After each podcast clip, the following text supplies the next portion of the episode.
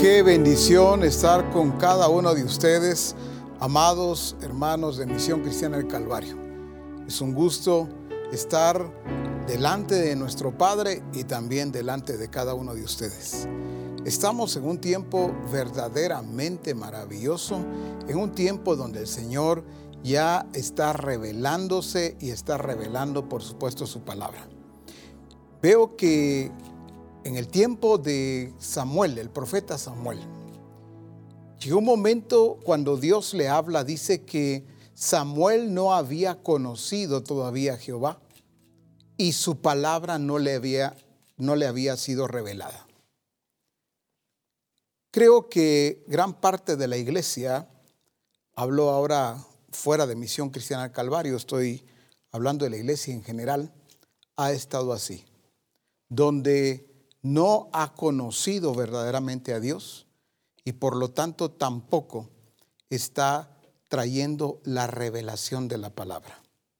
Por eso Misión Cristiana del Calvario goza de ese privilegio, de esa bendición, de estar conociendo al Señor, pero también de estar teniendo la revelación de Él, la revelación de su presencia, la revelación de su plan y su propósito, la revelación de su palabra.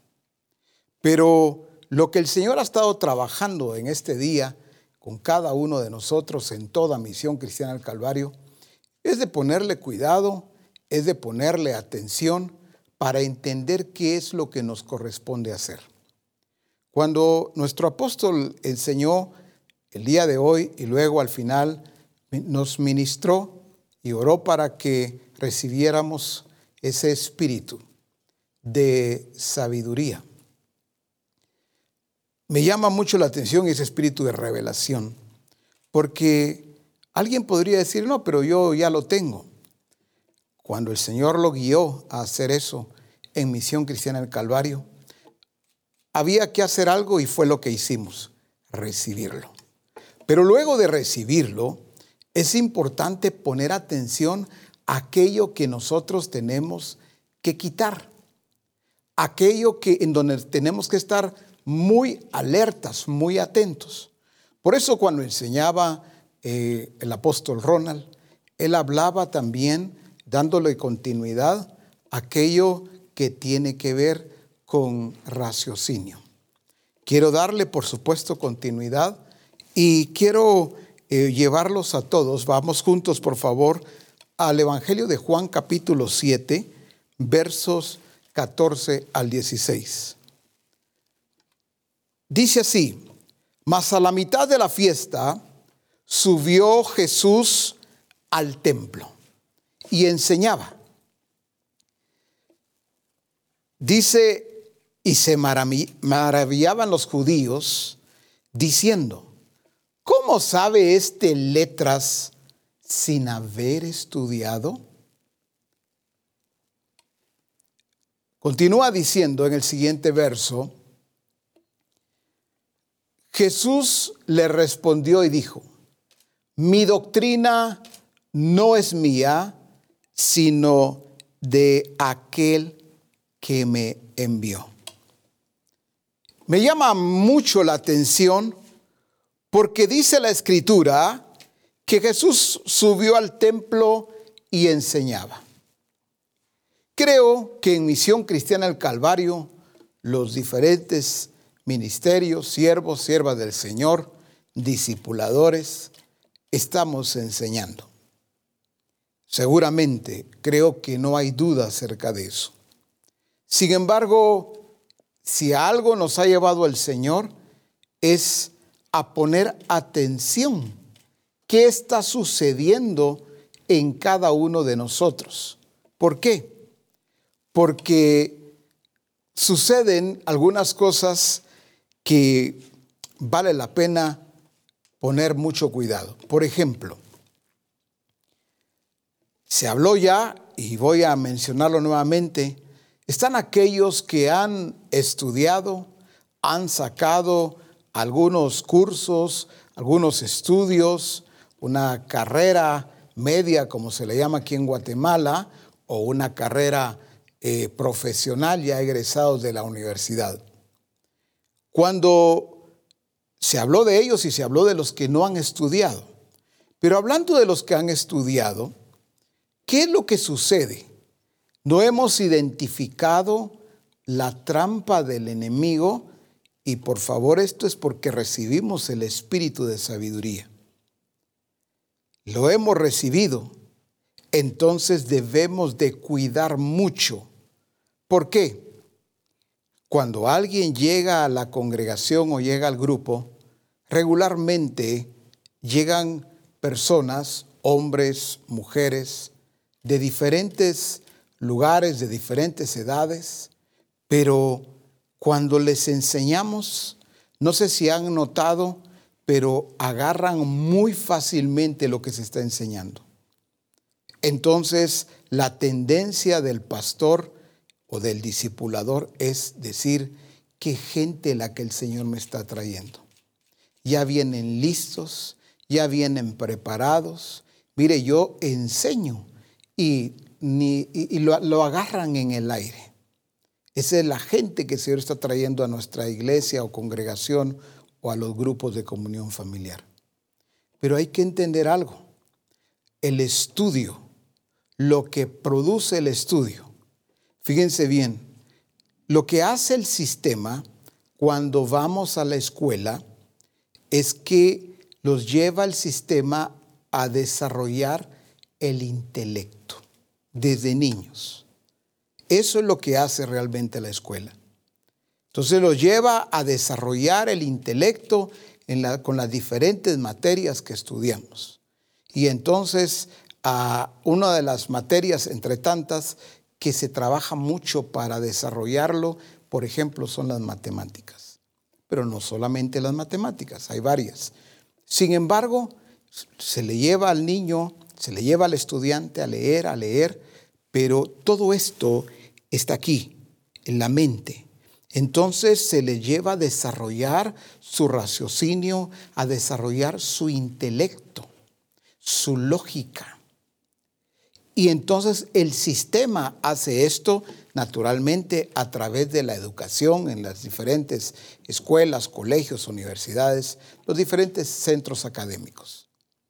Pero cuando nosotros tenemos gente preparada, naturalmente, y gente no preparada, pero hablando de los preparados académicamente, no se trata, por supuesto, de señalarlos, no se trata de atropellarles, no se trata de menoscabar lo que ellos han hecho o han logrado.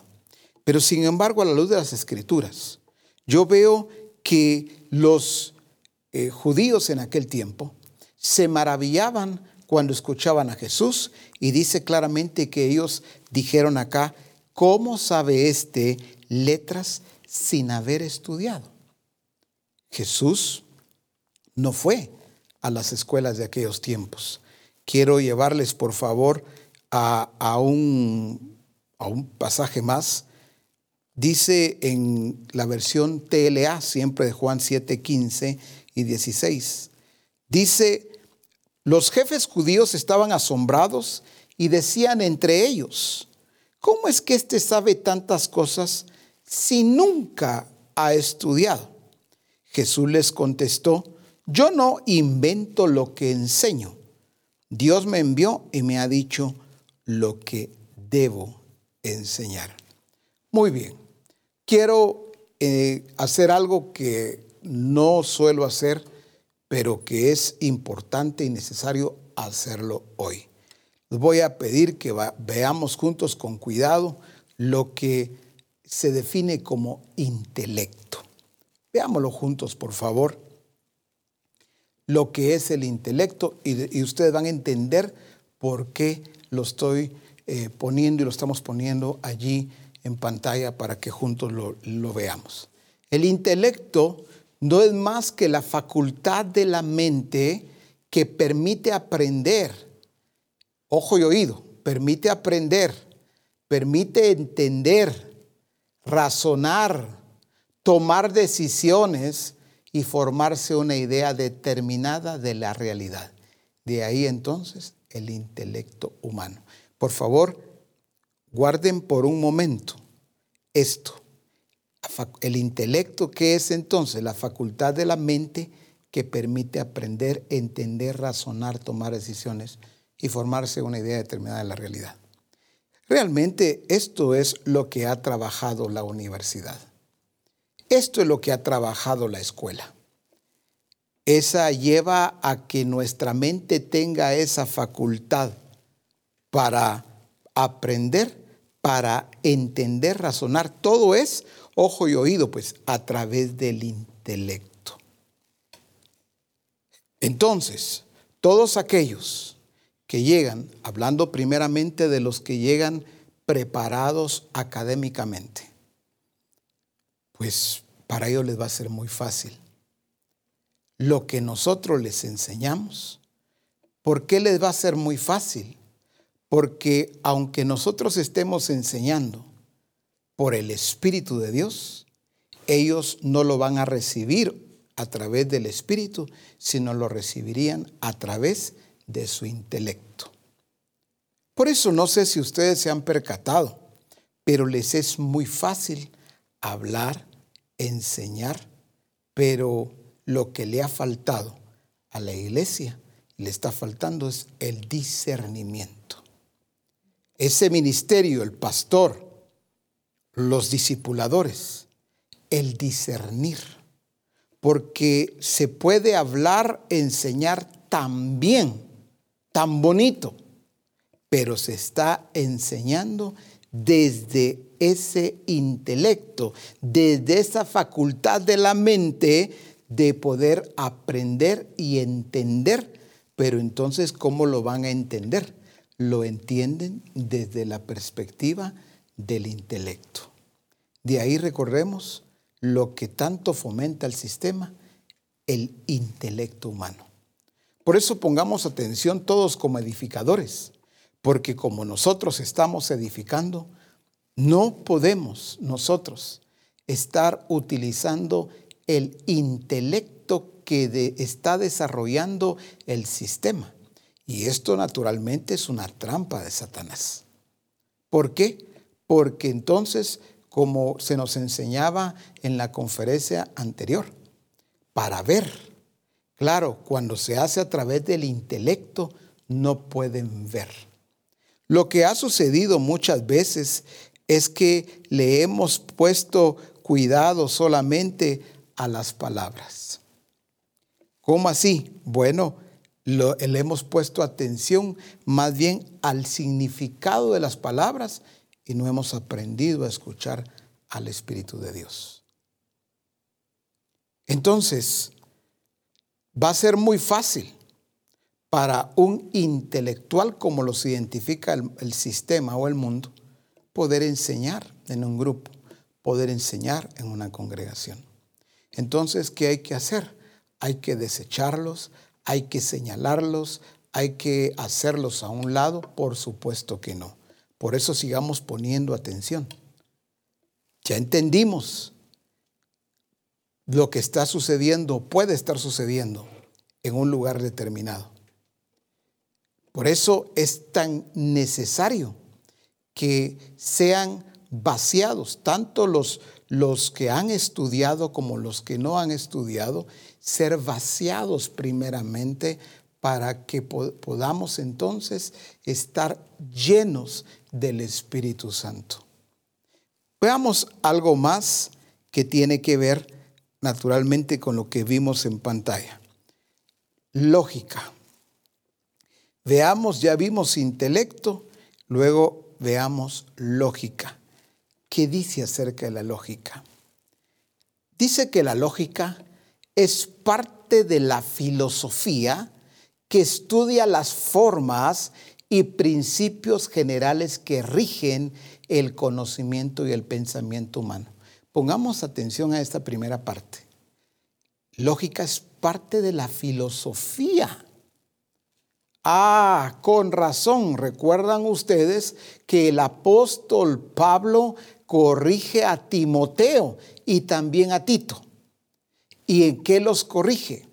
De que no participen de ese tipo de genealogías, de fábulas, de filosofías ¿Por qué? Porque al, estar haciendo esto Timoteo y Tito, por supuesto que el sistema,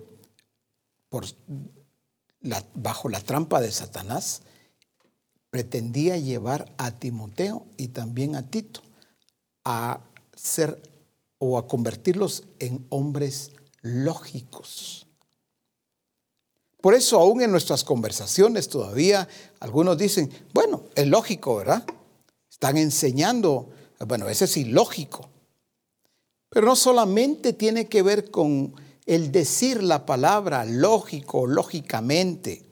No, es que hay que discernir, porque alguien ese puede ser un hombre de Dios, una mujer de Dios, por supuesto, un siervo, una sierva, un discipulador, pero que está enseñando desde la perspectiva de la lógica, en donde es parte, dice aquí, de la filosofía. El mismo sistema lo tiene, tiene definida la lógica, que dice que estudia las formas y principios generales que rigen el conocimiento quiere decir un conocimiento regido, gobernado por la lógica, por el intelecto. Y qué bonito se escucha a alguien que habla con lógica. Qué interesante se oye a alguien que enseña con el intelecto. Puede estar el pastor, los siervos del Señor, puede estar el discipulador felices. Mire qué bien enseña. Sí, dice el pastor, él lo quiero ya como un asistente pastoral. Pero ¿acaso gente intelectual no se ha ido de las congregaciones? ¿Acaso no se ha ido aquel eh, abogado, aquel médico, aquel ingeniero, varón o mujer como fuera, aquel maestro de una escuela o de un colegio? ¿Acaso eh, no, se han ido, eh, en algunos casos se han ido y ha sido gente que ha enseñado bonito. Lo que pasa es que no entendimos nosotros, no discernimos que esa enseñanza que estaban dando, primero, cuando la estábamos impartiendo nosotros, no la estaban recibiendo en su espíritu, la estaban recibiendo en su eh, intelecto. Lo que habla el Señor a través del apóstol Pablo, por eso enseña a Timoteo y dice que sea retenedor. Cuando habla que seamos retenedores, no es retener aquí, es en nuestro espíritu.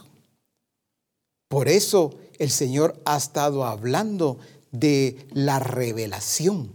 La revelación no tiene nada que ver con el raciocinio, con el intelecto, no tiene que ver nada con la lógica. Veamos una segunda definición siempre de la lógica. Dice que la lógica es el método, ojo y oído, método o razonamiento en que las ideas o la sucesión de los hechos se manifiestan o se desarrollan de forma coherente y sin que haya contradicciones entre ellas. Mucho cuidado. Es un método o razonamiento que se desarrolla de forma coherente, o sea, todos los, hechos tienen que ser de forma coherente. Esto está diametralmente opuesto a la revelación.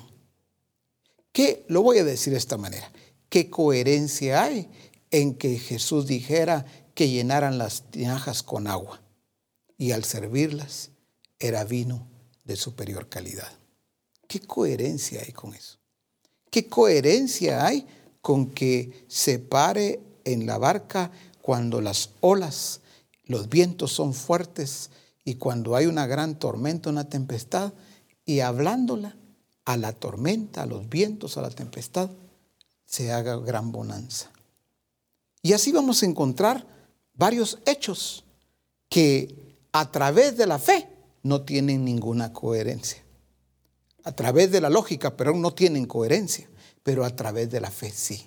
Por eso, cuando alguien se desarrolla su intelecto, se vuelve muy intelectual dentro de la congregación, dentro del grupo, naturalmente vamos a encontrar que su fe no está en desarrollo, porque la fe está otra vez contrariándose oponiéndose al mismo intelecto o a la misma lógica.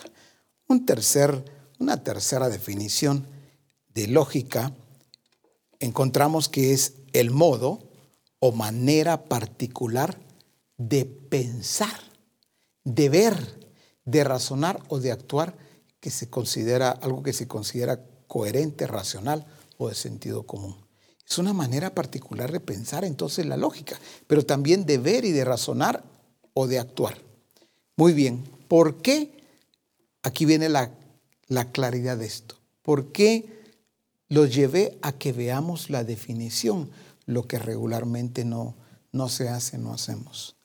Bueno, esto es por lo que dice en Jeremías capítulo 1 y verso 10. Por supuesto que nosotros lo, lo sabemos, pero vamos allí, por favor, Jeremías 1.10. Dice, mira que te he puesto en este día sobre naciones y sobre reinos, para arrancar y para destruir, para arruinar y para derribar, para edificar y plantar. Bueno, veamos con cuidado. Te he puesto en este día, muy bien, sobre naciones y sobre reinos, pero ¿para qué? Dice para arrancar y para destruir. Al llevarles estas, llamémosle así, definiciones de intelecto y de lógica, es para que nosotros entendamos muy bien lo que tenemos que arrancar, lo que tenemos que destruir, arruinar y derribar. ¿Por qué? Porque el Señor nos ha llevado a edificar, a plantar. Pero la edificación, no vamos a ver nosotros el resultado que corresponde muchas veces. ¿Por qué? Porque no hemos arrancado, no hemos destruido, no hemos arruinado ni derribado primeramente aquello que el enemigo está utilizando para que la iglesia no vea, para que no vea al Señor, para que no vea su plan y su propósito, para que no entienda o no comprenda plenamente. Aquí, por supuesto, hay un engaño y hay un autoengaño. Usted va a encontrar en donde la gran mayoría le va a decir, no, no, no, yo entiendo. Yo le puedo repetir todo lo que el apóstol enseñó en reforma. Yo le puedo decir ahora mismo lo que enseñó el apóstol Ronald. Porque otra vez es ahí sí que a través del discernimiento, el que la iglesia pueda y todos podamos discernir, porque no se trata de disertar bien. ¿Cuántos no lo hacen? Escuche usted también a, a un teólogo, por ejemplo, pues sus disertaciones tienen un vasto conocimiento de términos, de definiciones, de conceptos. Por eso hoy a propósito puse esas definiciones de intelecto y de lógica para exhibir públicamente lo que la trampa del enemigo, el engaño del enemigo y cuántos siervos de Dios, cuántos discipuladores han caído en esa trampa porque no han identificado que todo lo que se puede estar enseñando, de lo que se está transmitiendo, es desde la perspectiva de la lógica o del intelecto. Al enemigo la verdad es que le interesa mucho convertir a la iglesia en una iglesia intelectual. Para Satanás esto sería fabuloso. ¿Por qué? Porque una iglesia intelectual sería una iglesia que hable bien, que use muy bien el significado de las palabras, pero estaría cada vez más distante y más lejos, no solamente del Señor, por supuesto, de su plan, de su propósito, de su diseño. Hablando bien, hablando bonito, hablando de una manera educada. Sin embargo, totalmente opuesto a lo que es el Espíritu de Dios y a lo que es la revelación. Por eso este día, no solamente este día, pero lo que va de este día del Congreso Es tan importante que todos no solo pongamos atención, sino nos veamos nosotros y veamos, por supuesto, a la congregación, los grupos, al distrito que estamos eh, administrando, realmente qué es lo que está pasando. Un error, un error garrafal sería que el, ministerio eh, o el discipulador inmediatamente dijera, no, no, no, no, eso no pasa aquí. No, no, no, no se preocupe, profeta. Aquí, mire, somos puro Espíritu de Dios. Yo creo que sería un error garrafal y lo voy a decir con claridad, porque primero hay que aprender a discernir. Si no, podemos terminar llamando algo que es de Dios y no es de Dios. Podemos terminar atribuyendo al Espíritu algo que no viene del Espíritu. Pero usted puede comprobar, me va a decir alguien, si yo, así como enseña el apóstol, así enseño. Bueno, podemos agarrar la enseñanza otra vez y esta enseñanza transmitirla, pero si voy a ponerme como ejemplo. Si yo todavía no me he vaciado de ese intelecto, no me he vaciado de esa lógica, yo voy a escuchar al apóstol en reforma, puede escuchar a los diferentes consiervos de asistencia y según yo lo estoy haciendo igual. La única diferencia es que lo que estoy enseñando no está produciendo vida. No, no está produciendo vida, porque lo que estoy enseñando, aunque podría demostrar que estoy enseñando lo mismo, pero no de acuerdo a la revelación del Espíritu Santo. La verdad es que hay una gran diferencia. Para algunos es lo mismo, pero no es lo mismo. Sigamos eh, leyendo entonces, ya entendimos lo que tenemos hoy nosotros que arrancar, que destruir, que derribar, arruinar. Ah, por favor, comencemos por allí, porque ya recibimos el espíritu de sabiduría, el espíritu de revelación.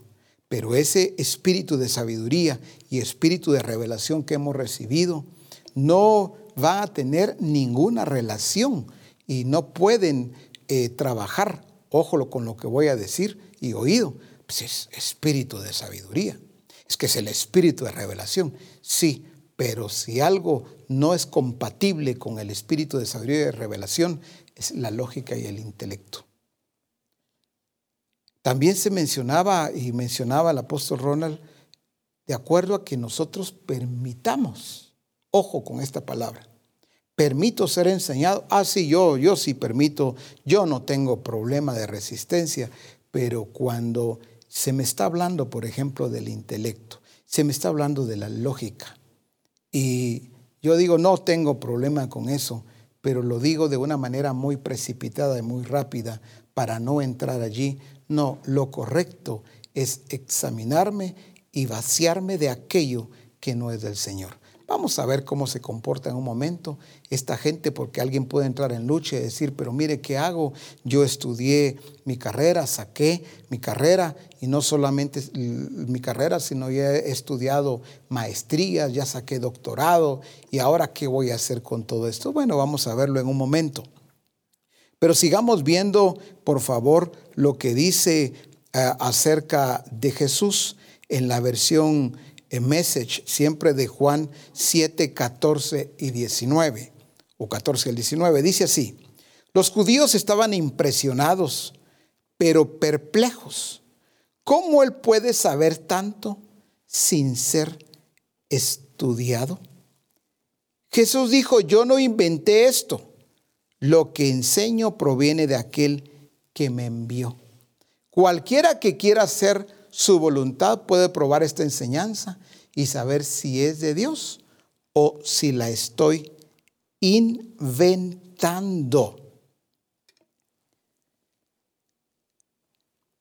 En la versión TPT, eh, o terminemos, hay una parte aquí que no he terminado, perdón, en, la versión Message, dice una persona que inventa cosas, trata de hacer que el mismo quede o luzca bien. Pero alguien que intenta honrar a aquel que lo envió se apega a los hechos y no altera la realidad. Fue Moisés, ¿verdad?, quien os dio la ley de Dios, pero ninguno de ustedes la está viviendo. Quedémonos ahí un momentito. Hay una palabra que se repite, en otra versión también vimos lo mismo, acerca de inventar. Una persona que inventa. Nuestro apóstol nos hablaba y nos decía en una reunión que tuvimos que hay una palabra y un eslogan que se está utilizando mucho en este tiempo y es acerca de reinventarse. Mucho cuidado. Aquí dice una persona que inventa cosas, trata de hacer que él mismo quede o luzca bien, pero alguien que intenta ahorrar a aquel que lo envió se apega a los hechos y no altera, no altera la realidad. Lo que pasa es cuando el sistema utiliza lo que está utilizando hoy y parece algo muy pegajoso, todo mundo, cuando digo todo mundo, eh, hasta los discipuladores, discípulos están hablando igual. Sí, lo que pasa es de que me estoy reinventando. Me estoy reinventando en el negocio, me estoy reinventando en el trabajo. Pero lo que no han entendido es que son recursos que el sistema no solo está proveyendo, sino los está dirigiendo. Oigan bien hacia dónde lo lleva el sistema. Es que adopten cualquier idea bajo ese eslogan que está utilizando de reinventarse. ¿El objetivo cuál es? Es que después te va a decir, muy bien, ya te reinventaste en tu negocio, en tu trabajo. Ahora te das cuenta que es muy fácil, puedes reinventar tu destino.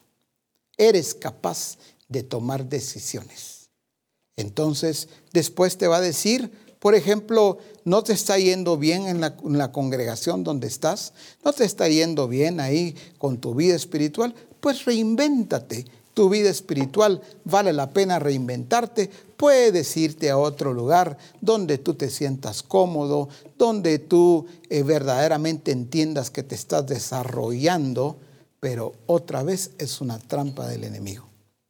Por eso me llamó mucho la atención cuando esta palabra la, la encontramos, porque dice claramente quién Alguien que intenta honrar a aquel que lo envió se apega a los hechos y no altera, no altera la realidad. Por supuesto se está refiriendo a la, a la realidad divina. Por eso todo lo que tenga que ver con este intelecto y esta lógica va a alejarnos rotundamente de Dios. Entonces, el espíritu de sabiduría y de revelación que está en nosotros que ya lo recibimos. El Espíritu Santo nos manda a que todo esto que estamos viendo lo arranquemos, lo desarraiguemos, lo arruinemos, lo destruyamos. Sí, porque el Espíritu Santo está trayendo la revelación. Ojo y oído edificadores. Porque esto exactamente es lo que sucedía. Por eso en la versión TPT eh, nos enseña y nos dice que Jesús, la pregunta es, Él no fue entrenado en nuestras escuelas. Fíjese cómo dice, los líderes judíos estaban asombrados por lo que Él enseñaba. Dijeron, ¿cómo adquirió este hombre tal conocimiento? Él no fue entrenado en nuestras escuelas. ¿Quién le enseñó? Bueno, Jesús no fue a la escuela. Pero lo voy a decir de esta manera correctamente. No por no ir a la escuela, Jesús era eh, analfabeta. O Jesús era ignorante de todas las cosas. Ese era el asombro de ellos. Si no estuvo en ninguna de nuestras escuelas, ¿Qué estoy diciendo? Entonces, por favor, mucho oído a lo que digo. No, entonces, eh, hermano, hermana, saque a sus hijos de la escuela. No, nadie debe de ir a la escuela, nadie debe, debe de ir al colegio o a la universidad. No estoy diciendo eso. Pero veamos entonces un Jesús que no necesitó ir a la escuela. ¿Por qué? Porque el sistema hubiese entonces tomado eso y hubiese dicho, ah, pues yo lo formé. Jesús habla así porque yo le enseñé, en tal cátedra fue enseñado Jesús. Y hubiese tomado alguien esa gloria que no le correspondía. Entonces Jesús fue enseñado por el Padre, pero mucho ojo y oído con esto. El Espíritu del Señor vino sobre él. En él habitaba el Espíritu de sabiduría, el Espíritu de revelación, de conocimiento. Jesús entonces no necesitaba desarrollar intelecto, porque todo lo que él recibía venía directamente del Padre. Esta es misión cristiana al Calvario. Este es el estilo de vida que debemos de tener todos y cada uno de nosotros. Pero otra vez la pregunta, ¿qué hago si yo he estudiado? ¿Y qué hago si yo no me he preparado académicamente? Uno de los ejemplos muy claros es, por supuesto, Jesús. No fue a ninguna escuela. Sin embargo, veamos el desarrollo que tuvo delante de Dios, delante de su Padre y delante de los hombres. Jesús no andaba por no haber ido a la escuela diciendo, es que yo no sé hablar, yo no sé escribir, no sé cómo se dice, y ahora cómo me voy a parar al frente para enseñarles si todos ellos son doctores de la ley, ¿qué voy a hacer? No, Jesús, Él los dejaba asombrados, impresionados Jesús no estudió ninguna de esas ciencias que estudiaron los doctores de la ley. Sin embargo, Jesús lo superaba. En eso consiste el espíritu superior. No en que yo egresé de tal universidad o tengo tal, tales cursos. No, el espíritu superior debe estar habitando en aquel que se ha preparado académicamente y en aquel que no se ha preparado académicamente. ¿Pero por qué?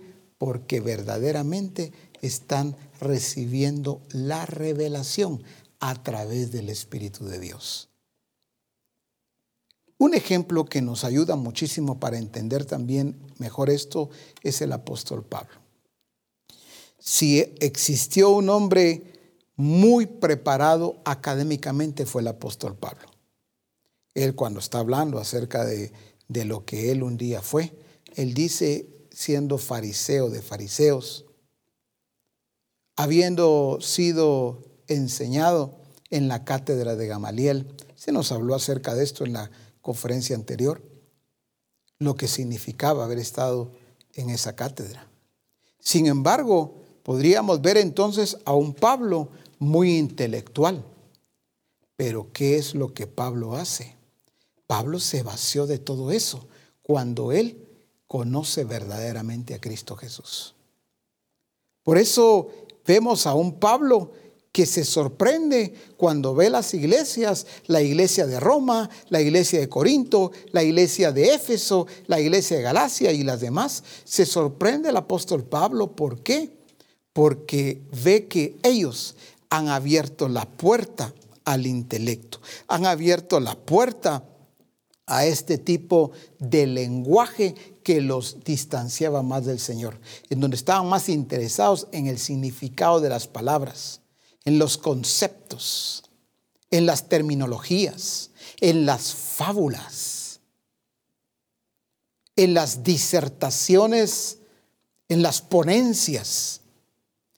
Un día, a propósito, eh, un día el apóstol me, me pidió que fuera a cierto lugar y allí iba a ver, me dijo el apóstol, no puedo hacer ese viaje, quiero que lo hagas y estés allí. Y iba a estar con hombres de Dios, gente que estuvo en un avivamiento, fueron prácticamente los que, no sé si es la palabra correcta, pero los precursores de un avivamiento en una nación. Y entonces dije, qué impresionante, qué privilegio, con gusto apóstol voy para representarlo en aquel lugar. Y habían, aproximadamente habíamos como 60 eh, ministerios, todos ellos eran eh, apóstoles de diferentes partes del mundo. Pero centré mi atención en aquellos eh, en quienes a través de ellos se había, se había iniciado el avivamiento en una nación. Pero cuando yo llegué con hambre y con sed de Dios, porque dije aquí, pues voy a recibir, voy a, llenarme lo más que pueda, porque sé que el Espíritu Santo va a hablar y va a enseñar a través de estos eh, ministerios. Me quedé sorprendido, porque eran creo que cuatro días los que iba a estar en aquel lugar, en aquel tiempo, hace ya varios años, por supuesto. Sin embargo, cuando empiezo a escucharlos, porque los identifiqué fácilmente. Eran ponencias, eran teologías, disertaciones basadas en razonamientos, en donde le aplaudían al más intelectual, al que utilizaba palabras más elocuentes, a ese le aplaudían pero de repente se levantaba otro, el que seguía, y este presentaba otro tipo de ponencias, le llamaban ellos. Para serles sincero, el primer día para mí fue muy difícil permanecer allí. Permanecí el primer día, pero no salí nada, nada edificado. La verdad es que me aburrieron, me cansaron, pero dije, bueno, mañana será otro día y seguramente mañana tomará lugar alguien que hable a través del Espíritu Santo. La verdad, mis hermanos, no fue así. El siguiente día continuaron las disertaciones, continuaron las ponencias, y la verdad es que cada uno de ellos era muy elocuente. Desarrollaban sus, como ellos le llamaban, sus bosquejos, sus ponencias, sus estudios en donde yo veía que les aplaudían, pero cada vez que utilizaban palabras sofisticadas, eso los hacía sentirse grandes a ellos, tanto los que hablaban como los que estaban escuchando. Yo miraba al alrededor cuando todos estaban aplaudiendo. Yo decía, bueno, ¿qué, ¿qué, pasa? ¿Soy yo el que no entiende aquí o soy el único extraño aquí en medio de todos ellos? ¿Qué es lo que está sucediendo? Y para mí fue muy difícil permanecer ahí el segundo día. El tercer día, recuerdo que estuve en la mañana y luego después del almuerzo, cuando todo continuó así, me salí y me fui a caminar a conocer un poco el lugar donde estábamos, allí cerca, porque sentí que me sentí más oxigenado afuera, conociendo un poco más acerca del lugar, porque dije yo, ¿qué sentido tiene estar acá? Cuando yo, bueno, terminé el siguiente día estando ahí con ellos, pero cuando yo vine de regreso, recuerdo que mi apóstol estaba muy contento y me dice, contame cómo te fue. Y cuando le comienzo a contar, me dice, no me digas de verdad así fue todo eso. Le digo, sí, apóstol. Me dice, qué impresionante vos. Si ellos, cada uno de estos hombres, eh, me empezó a mencionar algunos nombres, me dijo, ellos fueron los precursores de ese avivamiento, por un avivamiento impresionante en tal nación. Le digo, sí, apóstol, pero escucharlos hoy. Usted no escucha al Espíritu de Dios hablar a través de ellos. Usted no escucha la revelación del Señor. Usted escucha la teología. Usted escucha la religiosidad. Usted escucha el intelecto y la lógica que hay en ellos le dije definitivamente agarraron otro rumbo. Pero cuando yo veo al apóstol Pablo, el apóstol Pablo, que era un hombre muy bien preparado académicamente, pero veámoslo cómo él se comporta, cómo él llega a cada una de las iglesias.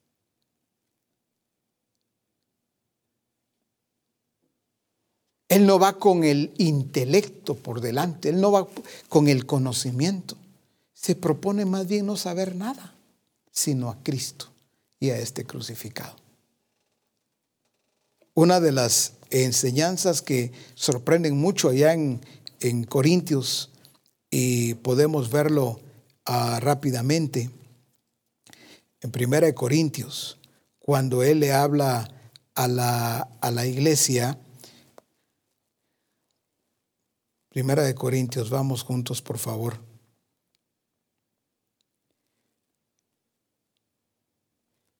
él encuentra que la iglesia de Corinto está totalmente desenfocada.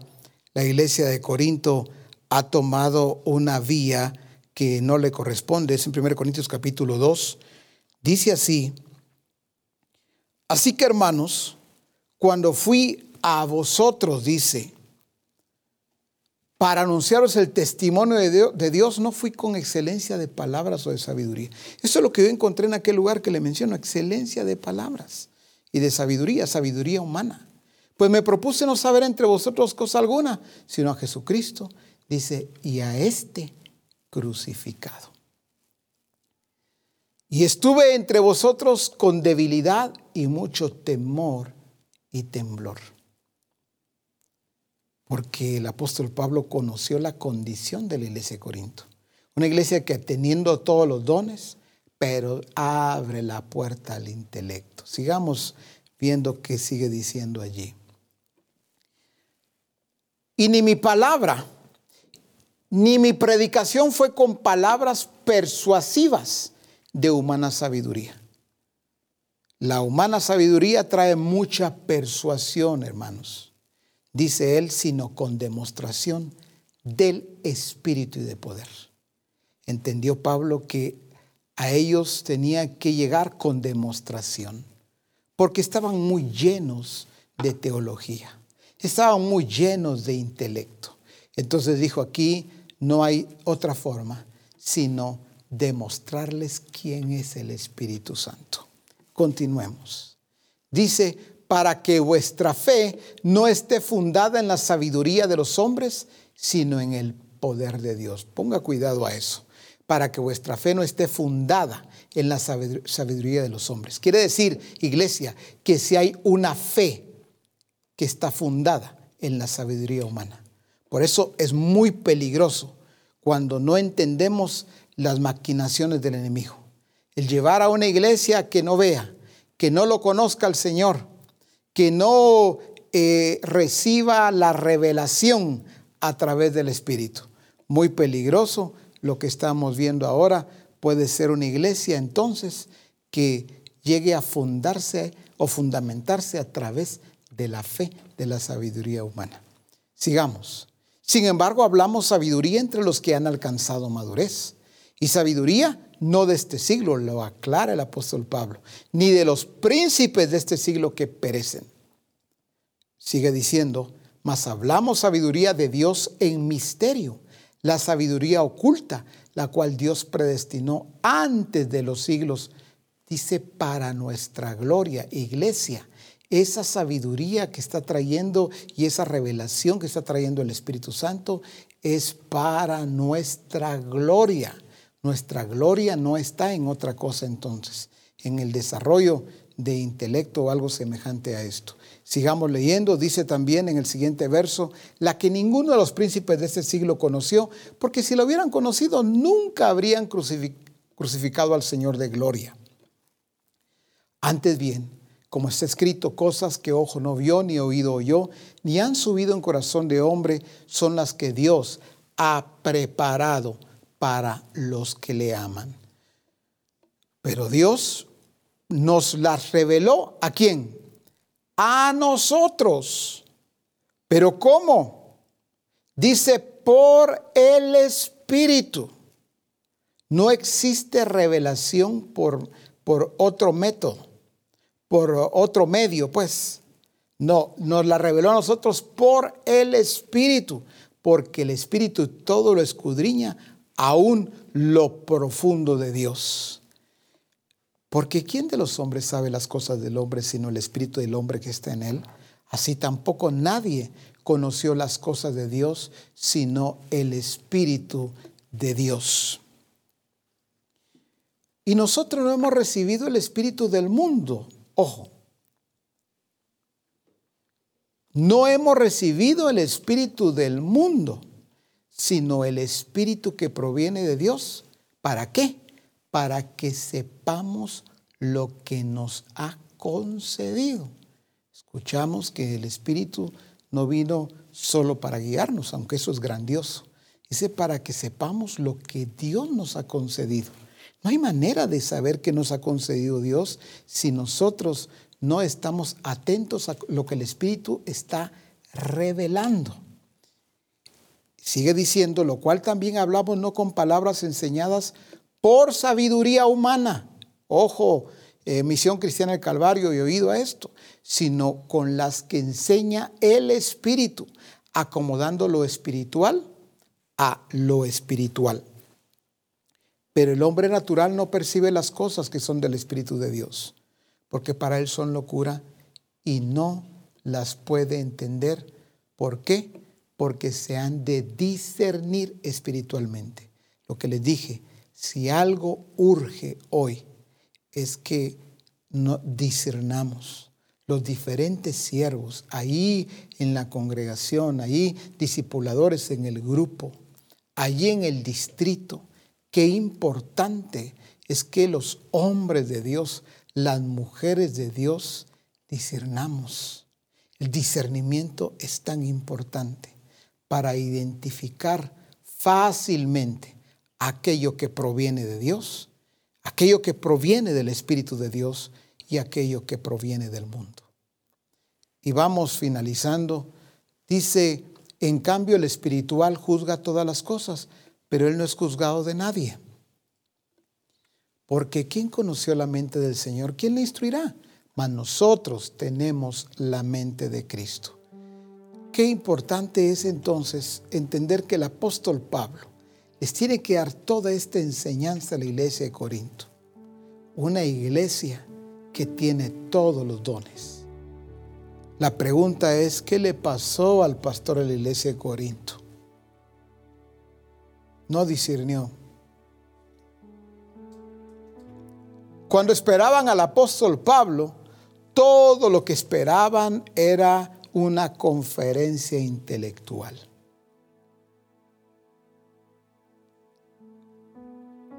Cuando el apóstol Pablo va a la iglesia de Éfeso, todo lo que esperan es escuchar algo nuevo, algo diferente, algo distinto una disertación que estuviese llena de lógica y de intelecto. ¿Qué le pasó al pastor de la iglesia de Éfeso? Y no solo al pastor, por decirlo así, a los discipuladores también que estaban en estas iglesias. Porque tenían gente capacitada. Pero capacitada en qué? Entrenada en qué? Pero así podríamos continuar en las diferentes iglesias. En particular, la iglesia de Éfeso, cuando el apóstol Pablo empieza a recorrer el areópago, ve que hay en medio de ese intelecto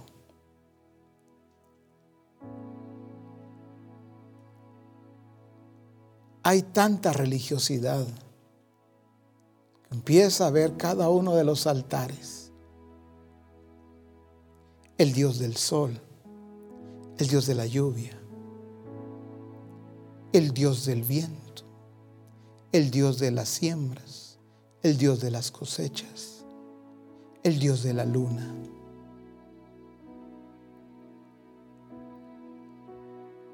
El Dios de la naturaleza,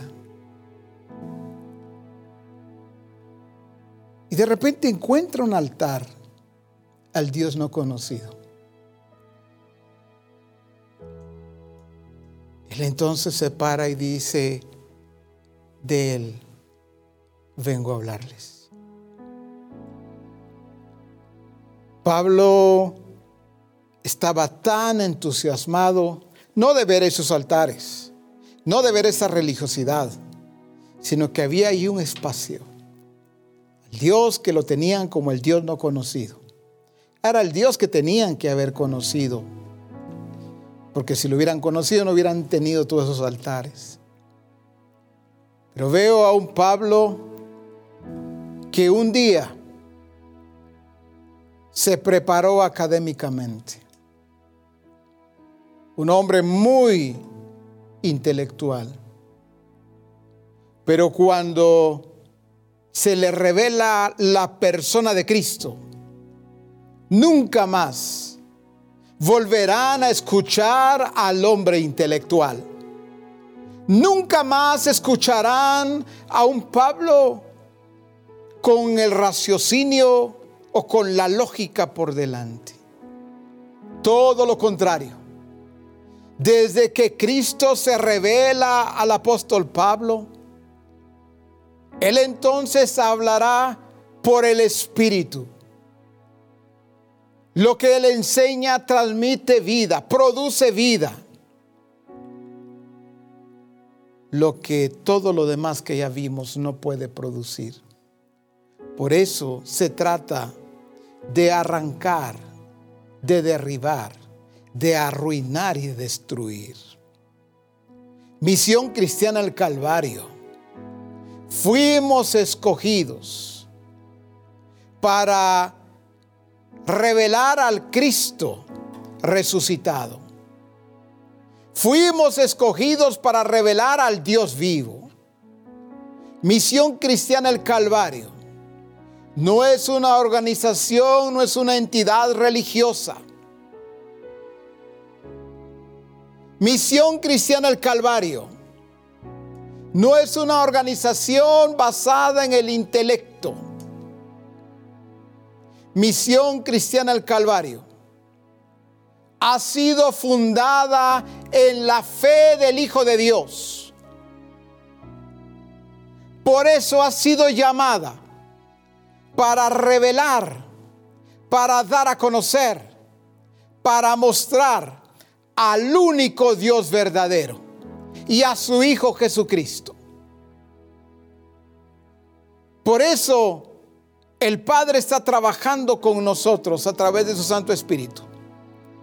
Y diciéndonos hoy, les he dado el espíritu de sabiduría, les he dado el espíritu de revelación. No más intelecto, no más lógica, no más raciocinio, ni en los púlpitos, ni abajo de los púlpitos, ni en los grupos, ni en el discipulado, ni en el evangelismo. Porque esto es una mezcla que no solamente dañaría o daña, sino que cambiaría el plan y el propósito del Señor.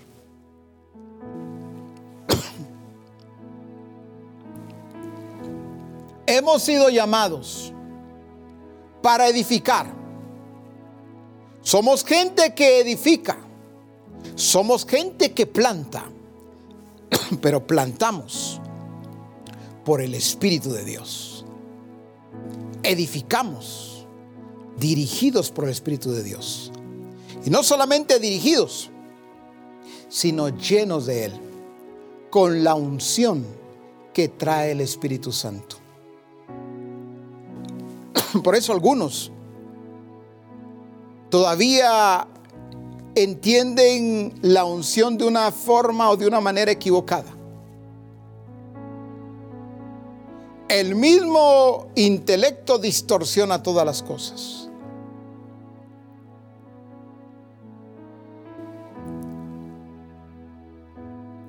Muéstrame a alguien que el mundo ha desarrollado.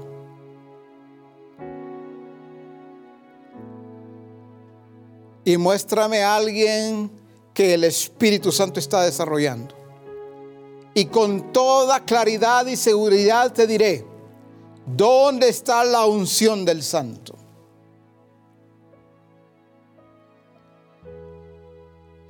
se ha entendido que la unción, ojo y oído edificadores, se va y se viene. Porque eso es lo que hemos entendido aquí.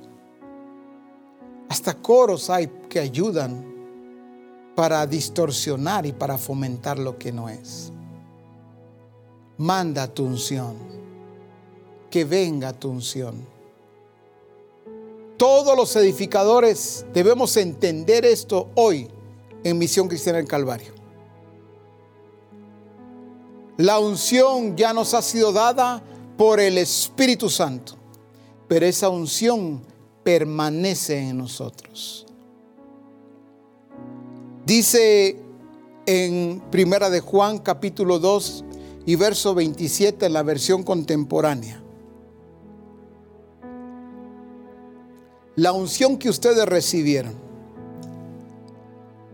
Otra vez, la unción que ustedes recibieron de Él permanece en ustedes. Y no tienen necesidad de que nadie les enseñe.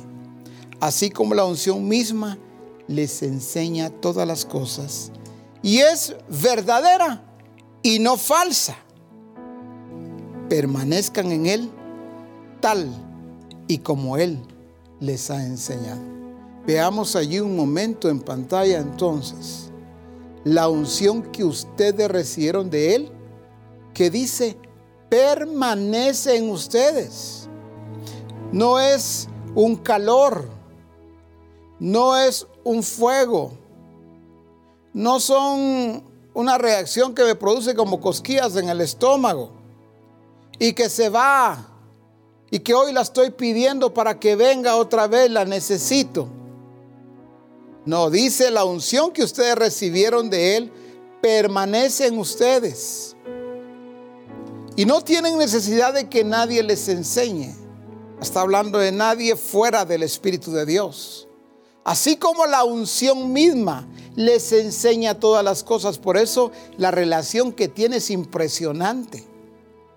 Porque cuando alguien le da lugar al, a los conceptos, a las terminologías, al significado de las palabras, no está caminando de acuerdo a lo que enseña la unción. Mire cómo continúa diciendo, así como la unción misma les enseña todas las cosas y es verdadera y no falsa. Misión Cristiana del Calvario, pongamos atención, dice claramente y es verdadera y no falsa. ¿Por qué? Porque hay una unción falsa. Ojo y oído.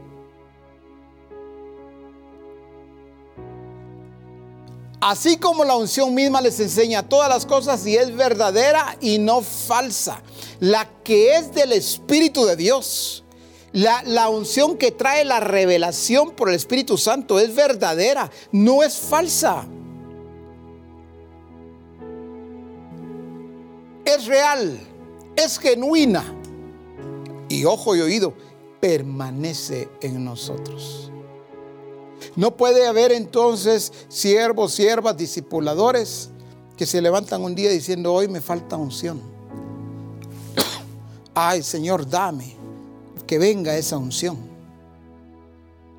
No esa unción que es genuina, es la verdadera. Permanece en todos y cada uno de nosotros. ¿Por qué?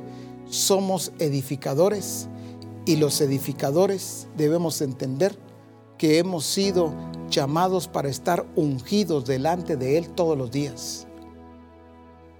Así como cuando el Señor habló acerca de David, yo me suscitaré un sacerdote fiel que haga conforme a mi corazón y a mi alma, y andará delante de mí ungido todos los días.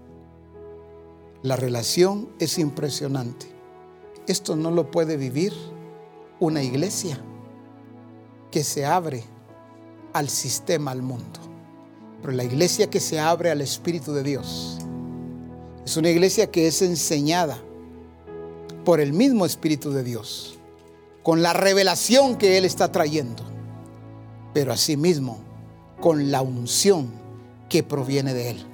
Esa misma unción también se encarga de enseñarnos. Y lo lindo es que esa unción es verdadera. Oremos, Padre, muchas gracias por lo que hoy estás trayendo a nuestras vidas. Gracias porque tu palabra dice para que Satanás no gane ventaja alguna sobre nosotros. Seguramente aventajó cuando en varios casos no identificaron que lo que se estaba enseñando era bajo aquello que ya se tiene que arrancar, derribar, arruinar y destruir. Gracias porque a través de esa palabra alumbra nuestro entendimiento para que veamos claramente que si algo debemos de estar haciendo todos los edificadores es enseñando con revelación, por la revelación que trae tu Santo Espíritu, pero también ungidos, enseñando con unción, ministrando con unción, hablando con unción. Esto no tiene que ver solamente cuando se trata de orar por enfermos. Esto no tiene que ver solamente cuando se trata de hacer algún milagro. Qué glorioso es pararnos y hablar por el Espíritu de Dios. Qué bueno es escuchar a los tuyos ungidos en donde no hay nada del sistema. Ya nos vaciamos completamente del sistema. Y solo se puede ver en nosotros y a través de nosotros. Una demostración real, una demostración verdadera de tu Santo Espíritu. La revelación siendo notoria, la revelación siendo visible. No importa si está en el trabajo, si está en el negocio, no importa si está en la casa o si anda en su vehículo, donde quiera que vaya y donde quiera que esté y estemos todos. Deben saber que la unción que recibimos permanece en nosotros. Deben saber que fuimos dotados, que fuimos llenos que fuimos adiestrados y enseñados y continuamos siéndolo por tu Santo Espíritu. Y que todo aquello que un día consideramos como ganancia, hoy verdaderamente lo estimamos como una pérdida. Porque esta experiencia del apóstol Pablo debe ser una vivencia nuestra también en donde no solo sea un decir, no, ya lo he estimado todo como pérdida, pero le sigo dando el valor en mi vida cuando hablo, cuando actúo, cómo vivo. Se sigue viendo eso del sistema. Hoy, delante de ti estamos, Padre. Hoy nos vaciamos, así como hemos recibido el espíritu de sabiduría y de revelación nos vaciamos de aquello que estorba al espíritu de revelación. Nos vaciamos quitando, arrancando, desarraigando, arruinando y destruyendo con esa unción que tú nos has dado, con esa autoridad, todo aquello que se interpone, todo aquello que estorba a tu Santo Espíritu en ese trabajo y en ese desarrollo maravilloso que está haciendo en nosotros y a través de nosotros. Gracias te damos, Padre, porque nos has llamado para edificar, nos has llamado para plantar, pero bajo tus reglas bajo tus leyes, bajo tus normas. Nos has llamado para ir delante de ti, pero con tu Santo Espíritu, no con fuerza humana,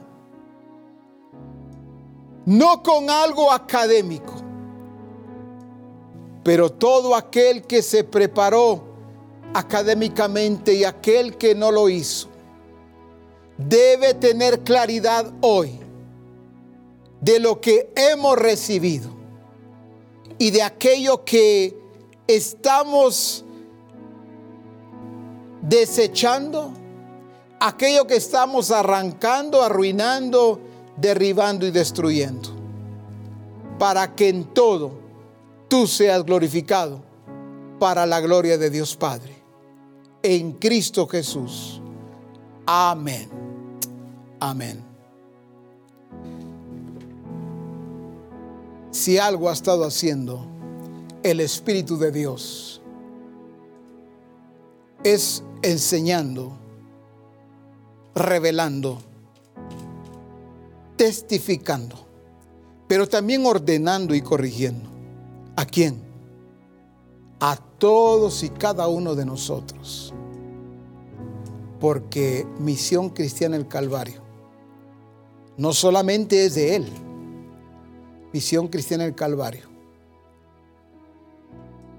ha sido escogida para la revelación del Cristo resucitado, del Dios vivo, y para la revelación de todo su plan y su propósito. Saludos, bendiciones para cada uno de ustedes. Tomamos un receso y continuamos con este congreso tan maravilloso. Hasta pronto, hermanos.